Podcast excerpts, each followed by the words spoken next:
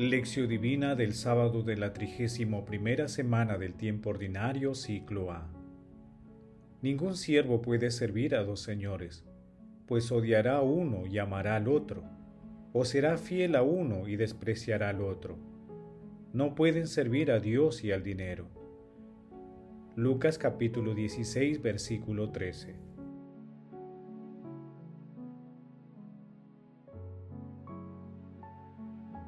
Oración inicial.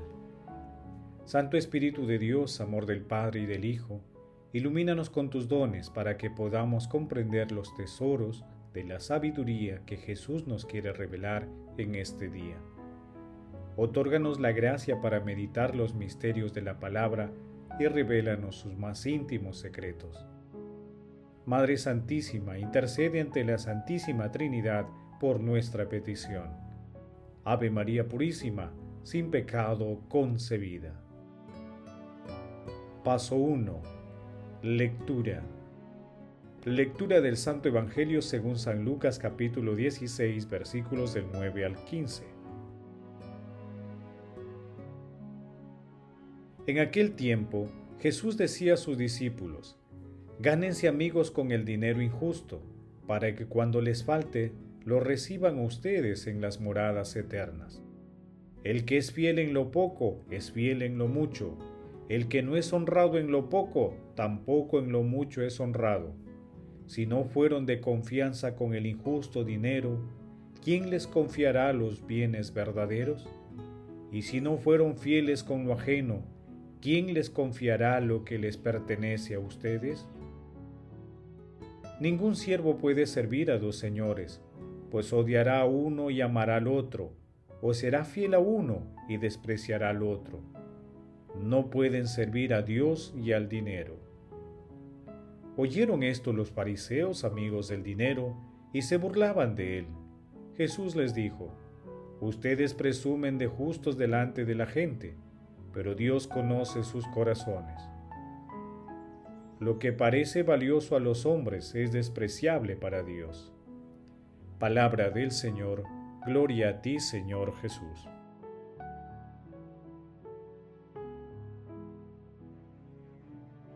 El pasaje evangélico de hoy se encuentra después de la parábola del administrador astuto que meditamos ayer, y en la que Jesús no alabó las artimañas del administrador, sino más bien su astucia y sagacidad para prever el difícil futuro que iba a enfrentar. En el texto de hoy Jesús señala que las riquezas y el dinero deben ser empleados para el servicio a los demás.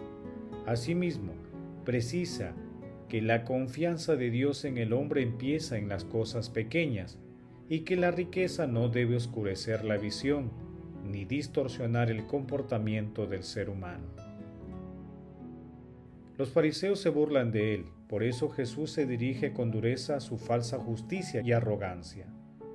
Una falsa justicia que se sustentaba en el egoísmo y en un legalismo rígido que era incoherente con el verdadero espíritu de la ley, y una arrogancia basada en una lógica humana totalmente distanciada de los criterios divinos.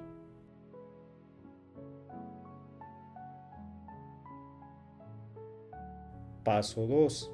Meditación. Queridos hermanos, ¿cuál es el mensaje que Jesús nos transmite el día de hoy a través de su palabra? Nuestro Señor Jesucristo expresa con claridad que los bienes terrenales son pasajeros, por lo que no debemos apegarnos a ellos. Quien se deja seducir por la tentación del egoísmo y de la excesiva acumulación del dinero y de bienes materiales, sin ponerlos al servicio del prójimo, termina excluyendo a Dios, porque no se pueden servir a dos señores. Ante estas tentaciones, la humildad es una de las virtudes que debemos practicar y pedir al cielo. El primer paso es el pleno convencimiento y reconocimiento de que todos los dones espirituales y materiales que poseemos, incluyendo nuestra vida, lo hemos recibido de Dios. El segundo paso consiste en la práctica de actos de humildad en favor de nuestros hermanos más necesitados, con el propósito permanente de reconocer y superar nuestras debilidades espirituales. Hermanos, meditando la lectura, respondamos de corazón. Los bienes materiales que Dios nos ha confiado, ¿los usamos para la construcción del reino de Dios? ¿Actuamos con humildad para cuidar las cosas pequeñas y grandes en nuestra vida? ¿Cuál es nuestra actitud frente a la pobreza, frente a la injusticia, contra los más vulnerables y ante la corrupción que golpea nuestra sociedad? Que las respuestas a estas preguntas nos ayuden a ser más humildes y mejores administradores de los dones que Dios nos ha otorgado y también a participar más activamente en la lucha contra la pobreza y la corrupción. No olvidemos lo que San Pablo nos dice en la primera carta a Timoteo en el capítulo 2, versículo 2.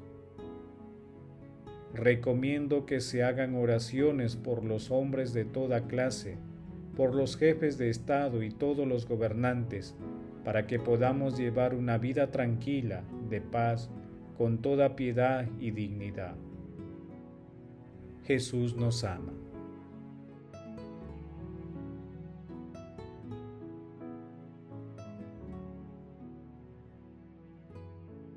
Paso 3.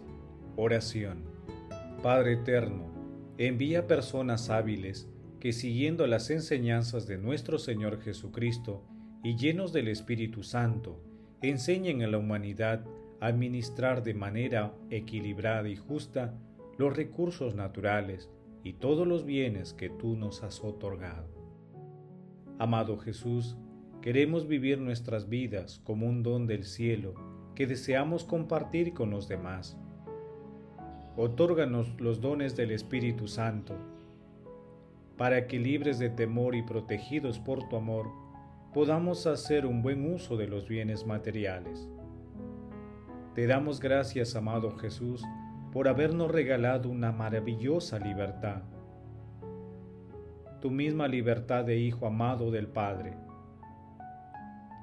Haz que sepamos comprender que esta libertad solo podremos ejercerla verdaderamente amando y poniéndonos al servicio de los demás. Amado Jesús, extiende tu rostro de perdón a todos los difuntos de todo tiempo y lugar, especialmente a los que más necesitan de tu infinita misericordia. Madre Santísima, Reina de la Paz, intercede ante la Santísima Trinidad por nuestras peticiones. Amén.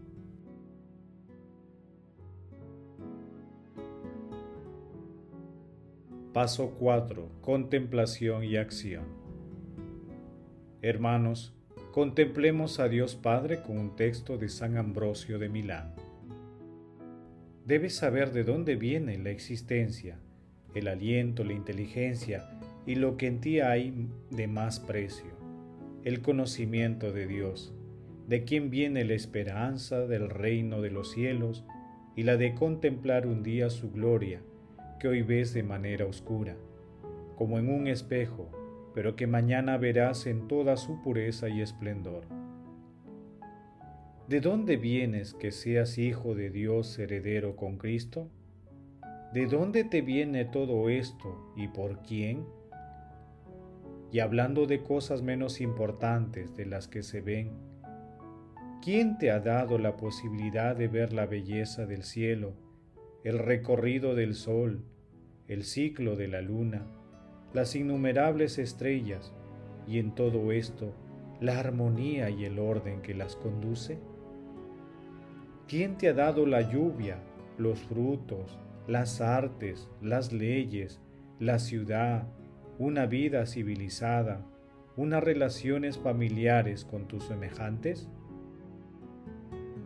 ¿No es aquel que antes que todas las cosas y a cambio de todos esos dones te pide amar a los semejantes? Sí, Él, nuestro Dios y nuestro Señor, no se avergüenza de ser llamado Padre. ¿Vamos nosotros a renegar de nuestros hermanos? No, hermanos y amigos míos, no seamos males administradores de los bienes que se nos confían. Queridos hermanos, hagamos el compromiso de analizar si los bienes materiales que el Señor nos ha otorgado y confiado los usamos para la construcción del reino de los cielos. Asimismo, de manera deliberada, nos comprometemos a realizar obras de humildad y misericordia con los bienes materiales espirituales que Dios nos ha dado. Glorifiquemos a la Santísima Trinidad con nuestras vidas.